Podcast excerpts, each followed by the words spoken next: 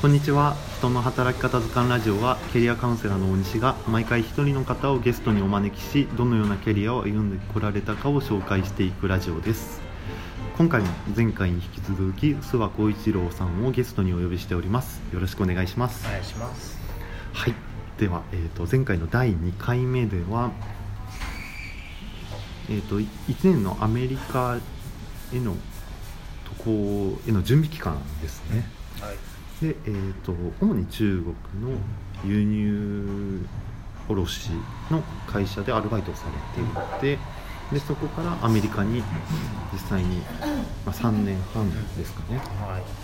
まあ行き始めたところで、まあ、最初のお仕事をカフェでされていてでカフェと学生での仕事でほとんど1年半を使ってしまってでこれはなかなか大変ということでで経営上の問題もあって、まあ、仕事を変えたところ今度生活が逆転してしまったとというところまでお話を伺いました。はい。では早速なんですけれどもその生活が逆転してしまったその先を伺っていきたいと思います、そうですね。あの、まあ、たまたまですねすごく仲のいい友達がいてですね、はいまあ、韓国人の一つ年上のあの男の人なんですけど、で彼があの、まあ、僕がその仕事を変える前にちょうど学校を変えたんですよ、はい、僕行ってた学校結構ですねあのちゃんとした学校でというかうん。あのまあ、だからこそ今ちゃんと喋れるようになったんですけどはい。英語をちゃんと学べるように学んだんですけど、うん。でその、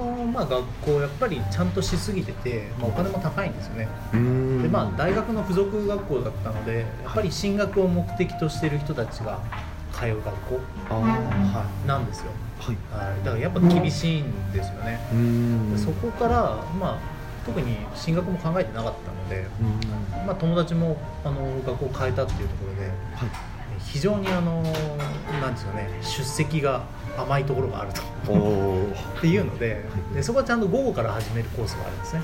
うん。でそっちに行こうと思ってそれでそっちの方がやっぱ学費も安かったので、はいまあ、そっちの方がいいなとうん思って、まあそしたら多分学校も行きながらまたその仕事もやって生活ができるなっていうのがあったんですね、やっぱ学校が変わっただけでやっぱ学費がもうガクンと下がってうん。でしかも、まあ、アルバイトしてるところが変わったので、はい。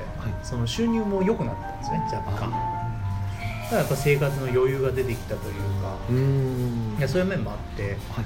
あのあでしかもまあ引っ越しも一緒に重なってあいろいろ変わりましたね。すごく安いところに引っ越せたんですよ。もうたまたまなんであの結構お金的な余裕ができるようになったから、うん。で 仕事もそんなにあのなんか根詰めてやる必要もなくなったし、っていうのが、まあ、土日は休みだったんですよね、はい。はい、土日が休みの仕事だったので結構余裕ができたっていうのがありますね、うん。でそこから変わりましたね。それがやっぱり1年半ぐらい経ってからうん。でしたね。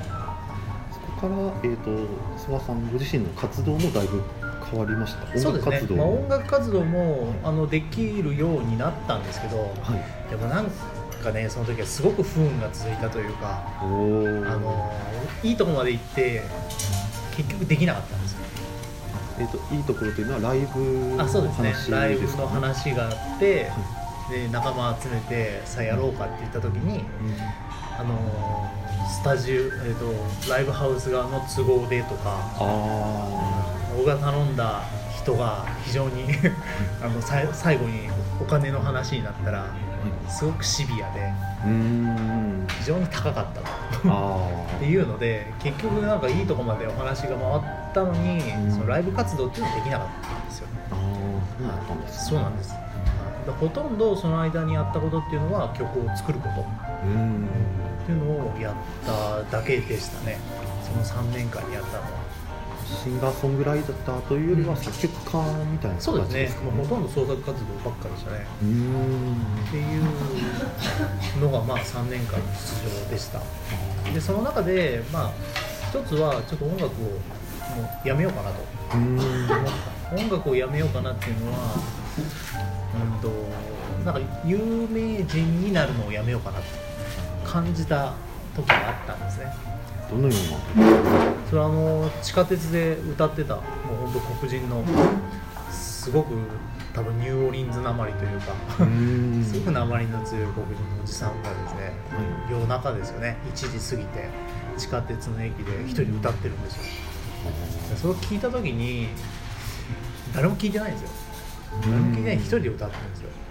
なんかそれにすごくなんか感動したというかうん。なんか涙が出てきたんですよそれ聞いて。へでその時に感じたのはあのなんか自分のやってたのって、うんこういう音楽じゃなかったなっていうのを感じたんですよね。ん。なんか有名になるためにとか、はい。その CD を出すためにとか、うん。ね、レコード会社に目に留まるようにみたいな綺麗事ばっか考えて曲作ってたような気がして、うん。あでもなんかそうじゃないんだなと。うん。別にどこにいてもどこで歌っててもミュージシャンはミュージシャンなんだなっていうのを感じた時にあ有名人になるのやめようと思って。うん。でそれでもうなんかなんだろうな。そういったことを全て脱ぎ捨ててというか。あー。もうだからやめてしまったというかその固定概念がなくなったがために、うん。うん、なんかそこへの執着がもうななくなりましたね。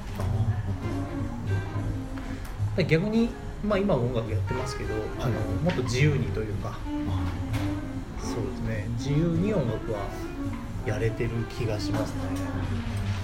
純粋に楽しくそうですね。っていうようなイメージですか？はい。でそれがきっかけでまあもうそろそろ日本に戻ろうかなとうん。いう時が来てですね、まあ、やっぱ結構その、まあ、仕事を変えた後にですねあのもう本当にそこもですね面白いことでトントン拍子で僕はマネージャーになっちゃったんですね、おおすごいですね。マネージャーになったんです、うんはい、だけどマネージャーになってすごく収入が上がったんですよ、うん。考えられないぐらい上がったんですよ。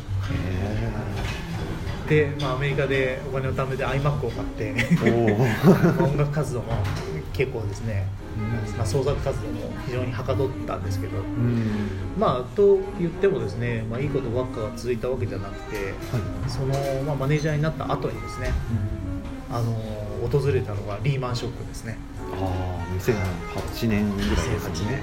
リーマンショックでもう本当に今までお客さんが来てたのが全くお客さんがいなくなっちゃった時期うん。もう1ヶ月お客さん2人しか来ないとかいう時があったんですね。はい。それが多分大きな転機だったと思うんですよ。うん。で僕はその、えー、とオーナーがいるんですね中国人のはい。そのオーナーからですねどうにかしてくれとうん。言われてとにかくまあ20万円でいいから20万円を削減する案を考えてくれと言われたんですよね。はい。でもうその下下にもバーがあってそのバーのオーナーとその共同経営というか、うん。まあ、共同でまあ家賃を払ってるような状態なんではい。もう下からも攻められるしオーナーからも攻められるしっていうのが続いたんですよ。それはまあなんかしなきゃいけないなっていうのを考えて、うん。でオーナーからやっぱその案を考えろとはい。言われて、まあ、一番最初にやったのはリストラなんですよね。うん。はい。リストラ。とにかく人を削ることでしたね、まあ、20代の僕にとっては結構それは、うん、なんですかね。すごく心が痛むというかうん。本当に寝れない日が続きましたね。うんもうどうにか切らない方向で考えたけれどもやっぱり無理なんですよね。うん。だもういいよ今日今日今日やめてくれっていうことをはい言うのにやっぱもう前日寝れなくて。いやそうですよね。それは非常に感じましたね、そうですね。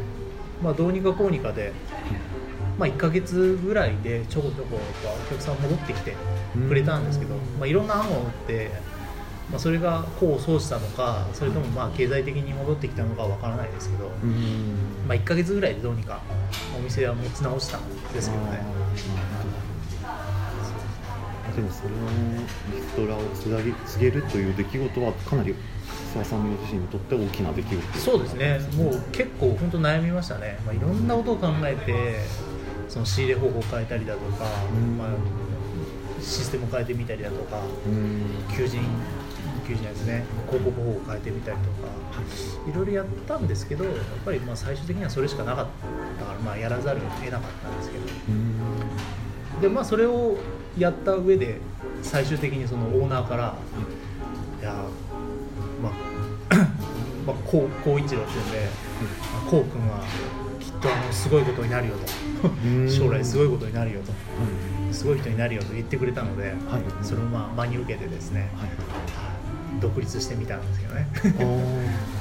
そこからすぐに独立あまあでもずっと考えてましたね。やっぱまあ自分はこういう仕事、まあ、コンサルみたいな仕事やるのかな。やりたいなっていう気持ちはありましたけどね。じゃあその独立に行くというところを聞いていきたいんですけれども ちょっとまたまたお時間が。なかなかキャリアを聞くとなると結構お時間がかかってしまうんですよね。でちょっと続きは第4回で聞いていきたいと思います。今回のゲストの諏訪光一郎さんでした。どうもありがとうございました。ありがとうございました